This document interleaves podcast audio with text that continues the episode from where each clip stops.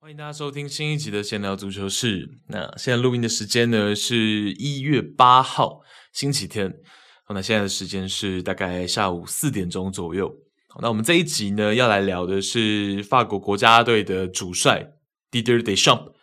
哦，那这一集呢，会比较以中文来去代称他，我们就讲说德尚哦，德尚。那聊的是德尚从二零一二年执掌法国国家队兵符，一直到十年后的今年，哦，就是去年。卡达世界杯这十年来的一个过程，我们做一个像是懒人包这样子的故事回顾，我跟大家讲一讲故事，这样。哦，那尤其呢，我们会把其中一部分的重点放在德尚跟卡伦本泽马之间的恩怨情仇嘛，这个也是大家蛮关注的。那也是把整个从啊一五年哦，那一直到。今年发生的之间发生的这些细节的一些事情呢，还有双方的一些说法呢，跟大家来做一个总结，做一个整理，这样。所以这一集呢，我预估大概就是二十分钟左右啊，因为我也不打算岔题到别的地方，就我们把这个德尚的部分呢，好好的来做一个懒人包，做一个故事的回顾。那其实在，在呃台湾时间的昨天，就是一月七号呢。法国足协也跟德尚完成了这个续约嘛，大家应该也看到新闻了。那这个续约呢，是会到二零二六年，那等于是德尚会再一次带领法国队去挑战世界杯。那这个其实跟去年年底主流媒体的一些猜测有一点点不一样啊。去年呢，年底的时候，其实外国的主流媒体就已经有报道出来说，在法国时间的一月六号。法国足协会召开所谓的执行委员会，那在这个委员会上面呢，就会产生帅位的结果，就是未来两年、未来四年到底帅位是属于德尚还是属于席丹？哦，因为其实德尚跟席丹这两位过去国家队的队友呢，在这个国家队帅位这件事情上面，其实是明争暗斗嘛，相信大家也大概知道。哦，那根据去年年底外媒的一个讲法。就是其实，在世界杯开打前，卡拉世界杯开打前呢，足协就跟德尚有过协议，就是说，如果德尚能够带领球队起码闯入半决赛，起码闯入四强，那德尚在续约这件事情上面，他就会有一个主导权。所以上个就是去年年底，主流媒体的猜测是，德尚可能会跟法国足协续约两年。大家的猜测是两年，包括我自己看了这些新闻之后，我也觉得可能两年会更合理一点，因为两年嘛，就是欧洲杯，那欧洲杯带完之后，可能再根据结果，然后根据德尚自己的意愿再往后走。本来猜测会是这样，那我自己的角度更大的原因是因为大家知道席丹已经等很久了嘛，哦，席丹对于这个位置的渴求，然后包括他这一两年呢，其实是回绝了蛮多俱乐部的邀请。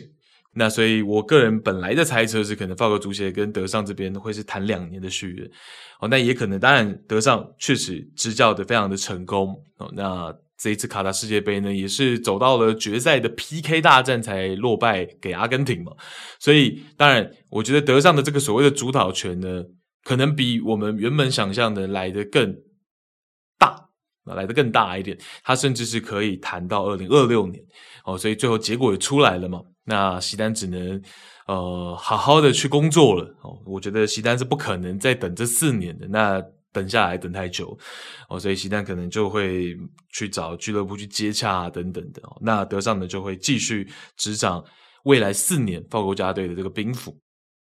好，那我们就从。头开始讲起哦，从头开始讲起。我是有写一个文案的，所以啊、呃，这集可能就不会这么的怎么讲，聊天的感觉节奏就会跟前几集比较不太一样。因为前几集多半我是没有文案的嘛，我是没有任何的稿子的。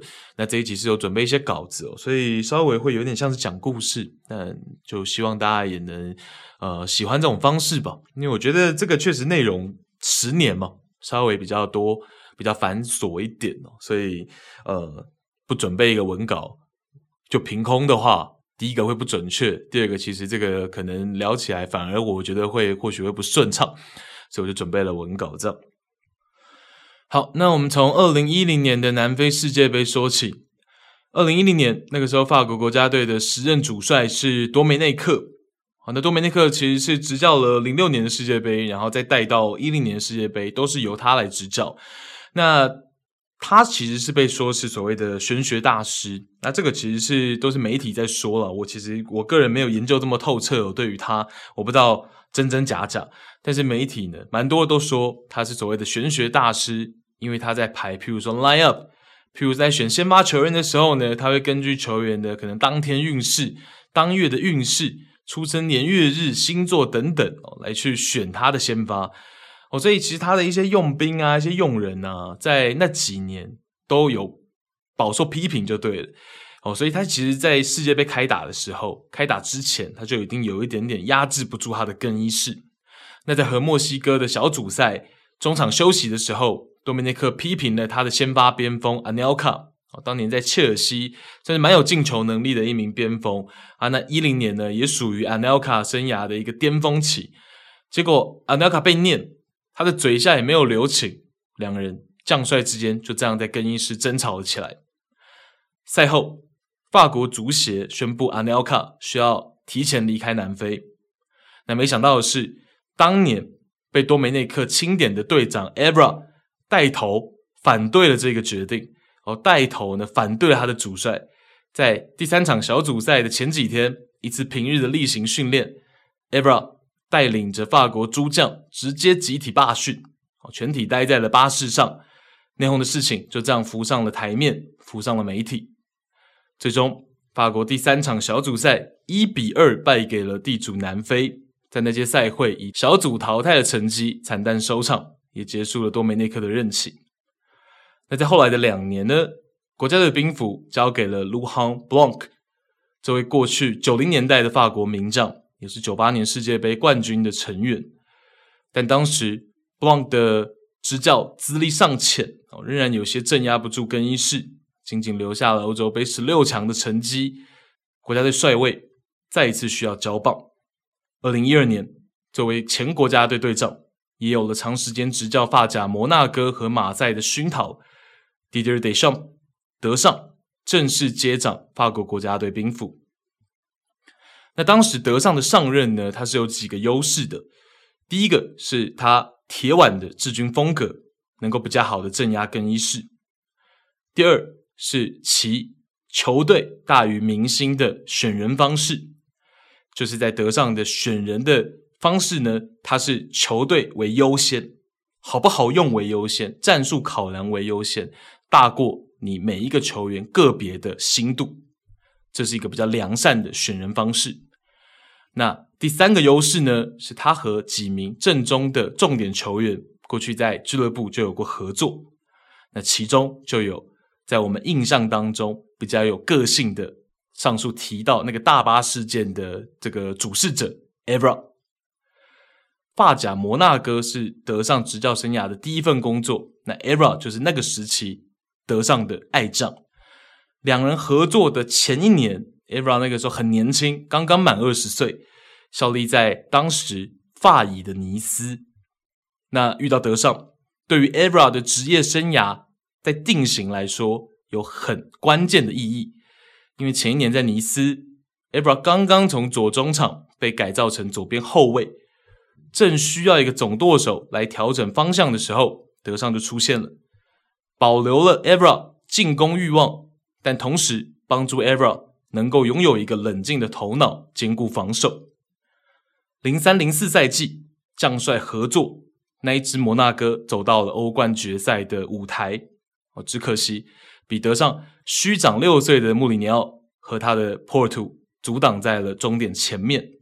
那一年，摩纳哥是拿到了欧冠的亚军。那回到我们刚讲，德尚成为法国国家队主帅的二零一二年，当时刚上任不久。德尚其实就给了 Evra 一个建议，而那个建议呢，我觉得是有别于通常思维，但格外的中肯受用。德尚认为，Evra 在当年巴士事件中作为主事者的角色太过鲜明，所以他永远无法赢回球迷的喜爱，甚至不应该去多做尝试。他将永远有公众舆论反对他。他知道这一点。我告诉过他，他不能做任何事情。他将带着这一点走到他职业生涯的尽头。我不希望他和其他人在一场注定失败的战斗中浪费他们的精力。哦，这里所谓的其他人呢，就是在那一起巴士事件当中共同参与的那些球员。哦，所以我觉得德尚在这番建议当中呢，其实是非常的中肯。哦，中肯在于呢，他告诉了 Evra，在现在的这种。呃，舆论压力之下呢，包括你在当时事件当中的这个角色太根深蒂固了，哦，所以你在无法跟球迷斗争的情况下，你不如就好好的做好自己的角色，做好自己的本分，会来得更重要。就不要再耗费那些多余的精力。所以我觉得德尚其实从这一点，他刚刚上任国家队主帅，给到 Era 的这一番建议里面，就知道说执教功力在哪里，战术以外。包括了这一段话，我觉得都是值得跟大家来分享的。那到了二零一四年，二零一四年是巴西世界杯，法国挺进到了最终的八强，止步在了八强。当年二十岁的 Pogba，二十岁的 Varane，二十二岁才正要去马竞，还没去马竞的 Griezmann 都成为了主力。德尚的执教算是有了个拨乱反正的开头。那到了隔年的二零一五年呢？算是德尚执教国家队的最大难题要来了。二零一五年的十月，性爱影片勒索的事件首次被媒体曝光。十一月二号，Benzema 涉案的消息接着传出。那回顾该起事件呢，我这边就省略的来说，就是二零一五年六月份的时候，六月份的时候，正在国家队集训的边锋 Balbuena 接到了勒索电话，电话那头声称。手中握有保布伊纳和女友的性爱影片，索要十五万欧元。保布伊纳随即报警，警方对嫌疑人进行了电话监听。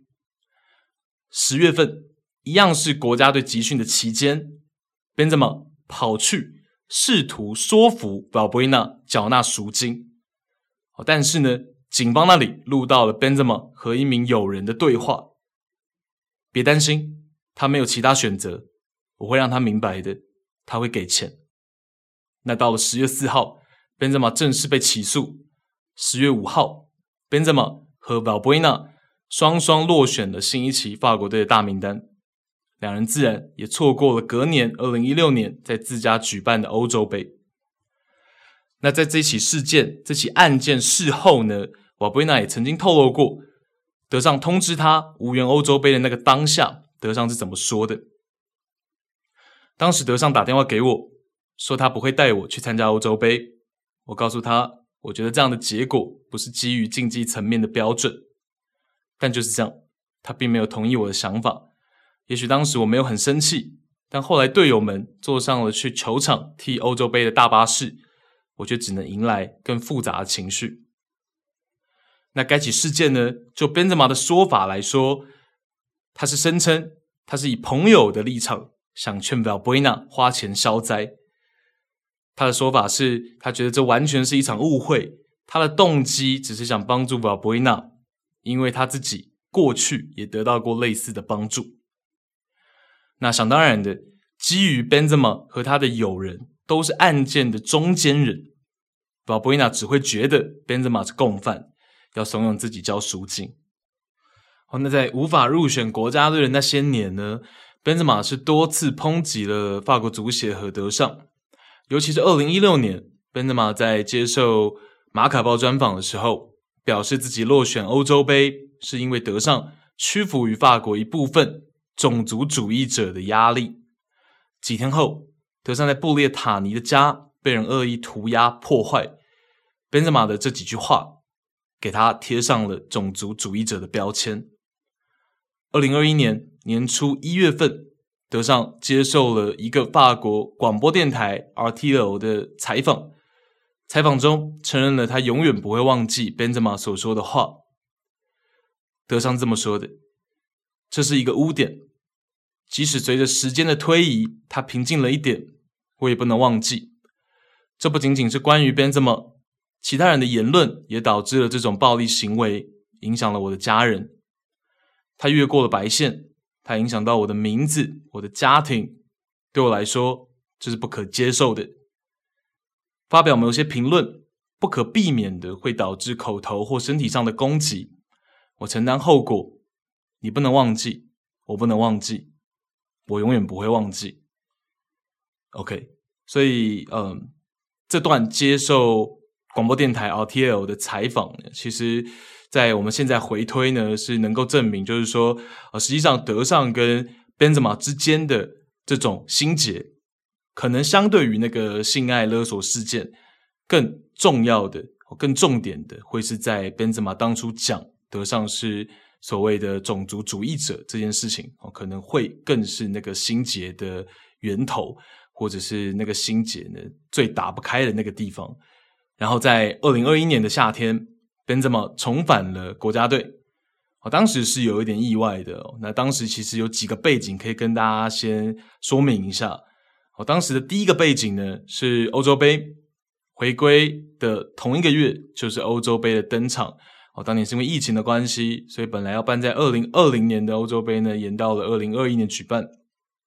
那第二个背景呢是 Giroud，哦，Giroud 在那个赛季的状态，在切尔西的最后一个赛季杰鲁的出场时间已经压缩到联赛只剩下七百四十六分钟的上场时间，也就是在当年当赛季哦，其实 Giroud 的状态是比较不好的，比较不理想的。那第三个背景呢是德尚。和 Benzema 的见面，哦，那两人在见面之后，啊，在 Benzema 正式回归之后呢，分别都有聊到这件事情。在德尚的部分，德尚说，为了做出这个决定，有一些步骤要做。我们见面了，也详细讨论了。我不想搞特殊，所以我向来会把我的个人情况放到一旁。法国队不属于我，它高于一切。我不能说我们谈了什么。但最重要的是，他回来了。我们通过谈话做出了这个决定。那被问到说，Benzema 跟吉鲁之间的竞争关系，德尚说，总是会有竞争，但现在有 Benzema 的法国队是一支更好的球队。好，那换到 Benzema，哦，Benzema 的部分谈到见面这件事情，Benzema 是说，这次的谈话很棒，我们聊了很多重要的话题。我觉得自己能够入选大名单，也是因为这次的对话。我们见面，面对面，而不是通过电话而已。我和德尚从二零一五年之后就没见过了，那还是上一次我被征召的时候。我和德尚其实关系不错，聊了三分钟，一切就正常如初了。谈话中，他没有告诉我，没有正式告诉我会带我去欧洲杯，就是一次两个人的对话，关于足球，关于生活，关于家庭。这次谈话的重要意义。就是我们选择一起向前迈出重要的一步。哦，那在当年，其实包括了各大媒体的标题，我们可以看到，其实连媒体对于这件事情都是有一点意外的。那何况是我们球迷嘛？所以其实当年这个回归的事情呢，其实是有一点点出乎预料的。因为大家对于当年德尚还有法国足协的强硬是很有印象的，我觉得这基本上算是一个封杀。哦，结果居然会有回归的一天哦，是让大家非常的讶异哦。那当年其实大家还是赞好居多嘛，那没想到现在是一个这样的一个局面哦。我们往下来聊。好，那当年欧洲杯的结果就是二零二零，但是延到二零二一的那一届欧洲杯结果呢，相信大部分球迷应该都还有印象。法国在十六强被瑞士强行逆转，又或者说是自己强行要被瑞士逆转，我，最终在 PK 大战。由 Mbappe 被 Young Sommer 的扑救作为结局，法国在十六强被淘汰出局。好，那次呢也是得上执掌兵符以来，如果我们算上卡达世界杯，就是未来的这个卡达世界杯的话，是五个大赛里面最差的一次成绩。随后，在二零二一年的十月份，第二届欧国联的四强和决赛上，好，Benzema 算是有一点点卷土重来的意思。哦，扮演起了关键角色，两场比赛分别的两个进球，带着法国吹起反攻号角，啊，淘汰了比利时，又战胜了西班牙，拿到了这个第二届欧国联的冠军。那也是 Benzema 版本的法国给众人印象值最高的时刻。那在同年二零二一年十一月的二十四号，法国凡尔赛刑事法院对当初的性爱影片勒索案件做出了判决。本泽马最终因共谋敲诈被判处一年缓刑。除此之外，还有七万五千欧元的罚款，并且要向受害者 Valbuena 支付八万欧元的精神赔偿。那判决出炉后呢，国家队的主帅德尚也针对此事发表了自己的看法。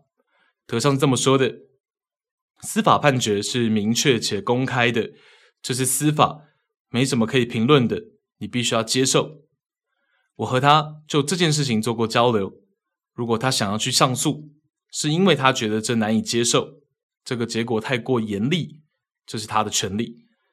现在他有资格入选国家队，这也是法国足协和足协主席的立场。OK，所以在这段谈话当中，其实也蛮有趣的是，德尚讲明了哦，他觉得这个司法部分呢是没有必要评论的。那再来就是他讲明了哦，现在。不管怎么样，判决出炉，就算是 Benzema 有罪，他仍然有资格入选国家队。但是这是法国足协的立场。OK，他这个大家应该听得懂。好，那最后呢，就是故事的最终章，在去年的二零二二年，作为新科的金球奖得主，Benzema 很自然的持续入选了国家队，包括世界杯的名单。在世界杯开打前夕。因为大腿伤势的关系，Benzema 和 Varane 两人的进度是比其他国家队的队友来得慢的。其他人在集体训练，他们还在分开训练、各自恢复的阶段。第一场小组赛开打前四天，Benzema 和 Varane 两人终于是加入到了集训，但中途呢，Benzema 再次出现了大腿的情况。隔天，法国队医扫描过后。证实 Benzema 是左大腿骨四头肌的撕裂伤。那在队医德尚还有法国队助教的讨论之下呢，Benzema 是必须要离开球队的。那实际上在世界杯之前的一个月，就是十月份的时候，德尚就曾经明确表示过，如果球员受伤，他不会让他们留下来。就像是 Kimpembe 的那个例子。哦，Kimpembe 在入选之后呢，经过了伤势的自行评估，哦，主动就退赛了。哦，所以估计呢，也是跟德尚曾经有明确说过有关。哦，当然，Kimpembe 的伤呢是比 Benzema 来的更重一点的。哦，所以能够相比拟的部分呢，是在这个动机上面，就是退赛的动机上面哦，我们可以从 Kimpembe 的退赛来去反推。哦，可能德尚未必一定是有掺杂。私人情绪的哦，在 Benzema 的这件事情上，哦，在 Benzema 的退队上，哦，但是因为 Kimpembe 的伤势跟 Benzema 的伤势呢，又没办法做完全的比拟哦，所以也没有办法完全得证，所以大概是一个这样的一个情况。那当时呢，在十月的时候，德尚是怎么说的？德尚是这样说的：带着还没有准备好的球员去参加一场大型比赛，已经占据了太多的注意力。对于那些必须上场的球员来说，这也垄断了医务人员的工作。我认为我们必须带着有效的球员出征。OK，那 Benzema 退赛的这件事情呢，之所以会持续延烧啊，延烧到去年年底，甚至到今年年初，最主要有两点。第一点是伤势的严重程度，之于 Benzema 的身份。Benzema 金球奖的身份，Benzema 现在当今足坛前三好，甚至最好九号位的这个身份，那当然他是第几好，这个不是我们讨论的重点了。就是说伤势严重程度至于 Benzema 的身份，我觉得是第一个比较大的重点。哦，那当时呢，我们回顾世界杯那个时候，Benzema 退赛的那个时间时间点，在那个时间点呢，德尚也没有选择召唤新的球员来递补 Benzema 的位置。哦，那 Benzema 作为一名我们刚讲金球奖新科的得主，即便受伤，只要伤势是有机会在赛事中后半段复原的，这个决定，德上让他退赛的这个决定呢，就会存在讨论空间。所以，当 Benzema 提前回到皇马，甚至能够出场热身赛三十分钟的时候，哦，这个伤势程度就成为了 Benzema 一方延伸的一个支点。这是第一点。那第二点呢？第二点自然就是德尚跟 Benzema 两人过去的私人恩怨，给了群众想象空间。哦，也自然让 Benzema 一方很确信，就是德尚在玩针对。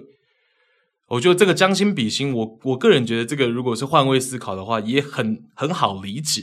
如果我是 Benzema 一方，我也会很觉得，很觉得是德尚在玩针对。OK，所以就这两点呢，让这件事情往后去做了一定的延烧，媒体的炒作，然后 Benzema 一方呢，不断的把这件事情提出来去做讨论，是因为我觉得是这两点。那世界杯结束之后呢，Benzema 的前经纪人也开始发难哦，前经纪人这个 Jaziri，他的经纪人兼好友啊，前经纪人兼好友 Jaziri 就开始发难，先是圣诞节当天。Jaziri 说，Benzema 离开卡达后的一个星期就恢复了跑步和训练。四天后，在皇家马德里的友谊赛当中呢，就打了三十分钟。但由于法国的这个助教 Guy Stéban 的原因，他无法参加比赛。啊，那具体跟这个 Stéban 有什么样的关联？这个我们就不知道，因为这是他的一个 Twitter 上的推文了。哈，那在。隔天的二十七号，要隔两天的二十七号呢，Jaziri 就又放出了一段核磁共振扫描的影片，借以说明 Benzema 原本可以在世界杯十六强上场。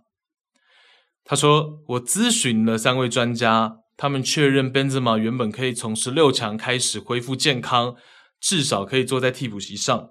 为什么你们要叫他这么快就走？”那到了十二月的二十八号。Jaziri 在自己最后下了两句的结语，他说：“在法国找一位放射科医生有这么难吗？显然比兜售谎言更难。”OK，所以啊，实际上 Benzema 自己的发声呢，都是比较含沙射影的。哦，Benzema 可能有一些线动啊什么的，好像暗指得上，但是这个就没有办法很确定。但是反而是他的前经纪人兼好友这个 Jaziri。在二十五号、二十七号、二十八号的三则贴文当中，是比较明确的去帮自己的好友发声了。对，那能不能代表 Benzema 个人？这个我们也也无从得知啊，因为他是前经纪人兼好友嘛，这个确实是大家都知道的。这个确实是好朋友，这个我们知道。但能不能帮 Benzema 本人发声？这个当然我也带保留啊。我就分享给大家，就是这三则推文的意思，包括了一个核磁共振的影片。那这就是。呃，整体事件的一个过程了，就是从 Benzema 的退队，然后到他重新回到法国国家队，然后再一次因伤，然后因为各种原因，在卡拉世界杯一场一分钟都还没踢，就又离开了法国国家队。那当然，他最终也是在他的生日当天嘛，这个大家全部应该都都还知道，因为没多久前嘛，在他的生日当天就宣布了说他结束国家队的这个旅程。对，就再也不会再代表法国国家队了。好，当然本来这个还是保有一点悬念的，因为大家也知道，Benzema 跟席丹之间的关系是非常非常的好的。好，包括了金球奖也是席丹颁奖给 Benzema，然后 Benzema 也说从小他的这个其中的偶像就是席丹，然后两个人在之前皇马也合作的非常愉快。哦，席丹也多次帮 Benzema。针对他当时还没有办法返回国家队这件事情呢，也多次帮忙自己的子弟兵发声啊，所以其实两人关系是非常非常好的。哦，所以其实如果呃雀屏中选的帅位人选是西丹，其实本泽马是存在迅速回归国家队这个可能性的，但最终这个没有发生嘛，所以也也不用多做讨论的。既然未来的四年呢都是德尚。我相信 Benzema 应该是正式要从国家队退休了。对，那我的想法是这样啊，就是说一个球队从上到下，免不了会存在一些政治，甚至一些更 drama、更戏剧性的斗争情节。Benzema 他可能稍微隐藏了一些伤势。又或者是他真的是在那个恢复过程当中，又再次有一点点受伤、撕裂伤的情况，那这都让德尚有借题发挥的机会。这个我们要承认。那我个人觉得德尚是有一点点借题发挥。那包括了过去的私人恩怨，席丹在背后的虎视眈眈，然后加上吉鲁的近况稳定，世界杯前夕又和姆巴佩联袂演出，然后两个人非常的契合。德尚有充分的理由让 Benzema 成为那个弃子，所以我觉得，呃，这件事情不会有太明确的对错。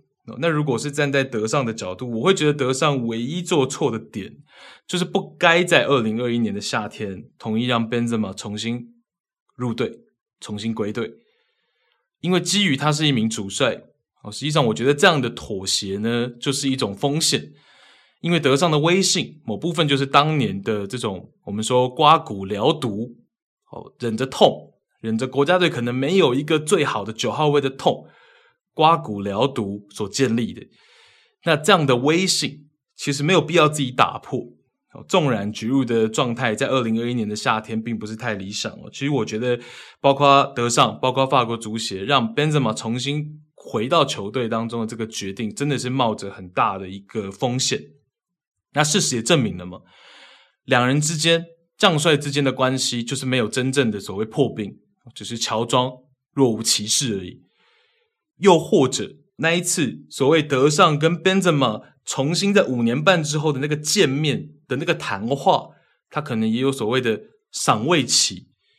我说不定在当下那个气氛，然后奔驰嘛很渴求回到国家队的那些背景之下呢，那个谈话是成立的。但是他有赏味期。那在欧洲杯失利，然后在一年多的相处之后呢，那再加上两人身旁可能有非常多其他的杂音。哦，种种之下，确实就变成了这样的一个结局嘛。哦，所以我觉得，其实如果你要说德尚错在哪里，我觉得德尚最大的错误就是他不应该要妥协，应该要坚持。就是既然当年已经做了那样的决定了，那其实判决出来了，无论如何，宾泽马有没有被误会都好，以法国的法院的判决来说呢，他就是有罪的嘛。那其实德尚有。足够的理由不让他回到国家队的哦，坦白说，所以我觉得呃，那个决定呢，会造成今天又二次尴尬的这个结局，所以这是我的一个小小的看法。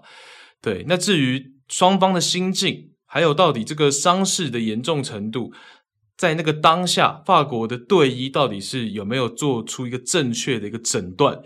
哦，德尚到底含着多少的私心去做这样子让 Benzema 提前离开的决定？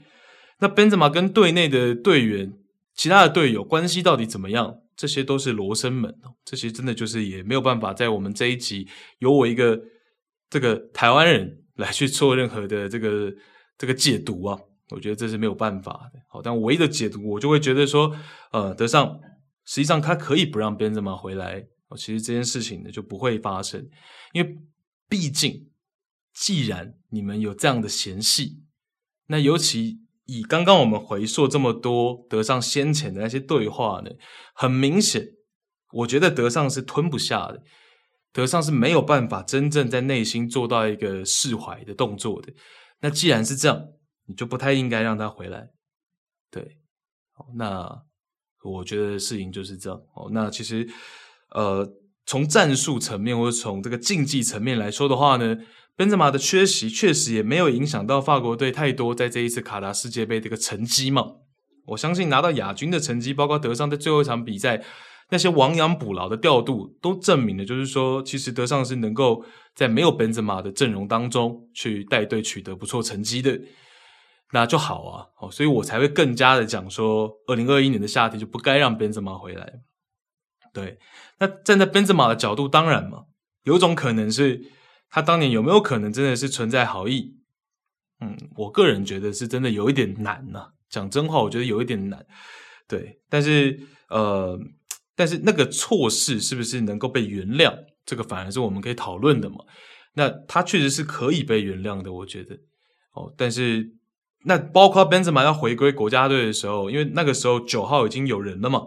他就选择了十九号嘛，那他也讲说，他选择十九号呢是一个十加九的含义，他觉得这是一个自己回到国家队要保持谦虚的另外一个含义是要保持谦虚哦，所以我觉得其实当初回到国家队的那个他呢，应该是有放下蛮多身段的，但是到后来呢，他跟这个德尚的相处到底怎么样，这个我们真的是不得而知。好，那其实这个回归到。这个我自己的生活层面，我觉得这个也真的非常正常哦。就是说，呃，分分合合嘛。有些朋友呢，你可能曾经有过一些争执，然后大家就有一些误会，然后可能就分道扬镳了。那有一天呢，你可能又想说要把这段关系挽回，你也尝试了，两个人也努力了啊，但是最终呢，这个是有些东西不可逆的。我现在讲的就是同性别的，我现在讲的就是，譬如说我跟我的曾经的兄弟或怎么样，不是说爱情的部分，就是说男生跟男生之间也是会这样，因为有些疙瘩就是没有办法淡去，只是表面上。大家可能借着酒啊，可能借着一餐饭啊，哦，大家好像讲开了，实际上那些疙瘩还是在内心深处的，哦，只是你什么时候会感受到而已。当你感受到了，你可能又会没有办法释怀，哦，所以我觉得这就是分享给大家整个故事。那我觉得以卡达世界杯的成绩得上续约是合情合理的，他绝对有这个资格。按照赛前所谓跟法国足协的协议，得到这个所谓的主导权呢，来去续约。那我觉得，与其续约两年，确实续约四年也是一个蛮合理双方的一个决定。OK，所以我们就可以期待一下，观察看看德尚在未来的欧洲杯还有世界杯的表现。哦，那也是祝福另外一个这个角色。另外一个主角吧，算是主角，席丹哦，能够尽快的找到他的一个归宿。我相信不太可能再等待法国国家队四年了吧，应该没有这么痴情吧。哦，所以以席丹，当然我觉得他也是有一定的执教功力的。哦，之前比较早期以前写的一些文章，我有跟大家讲哦，他绝对也不是说只是有玄学、有运气，他也是有蛮多的一些执教的一些东西。这个之后我们再另外拉一题来讲。哦，等他找到了。新工作之后，我们再讲也不迟，所以这就大概是这一集的内容。谢谢大家收听，拜拜。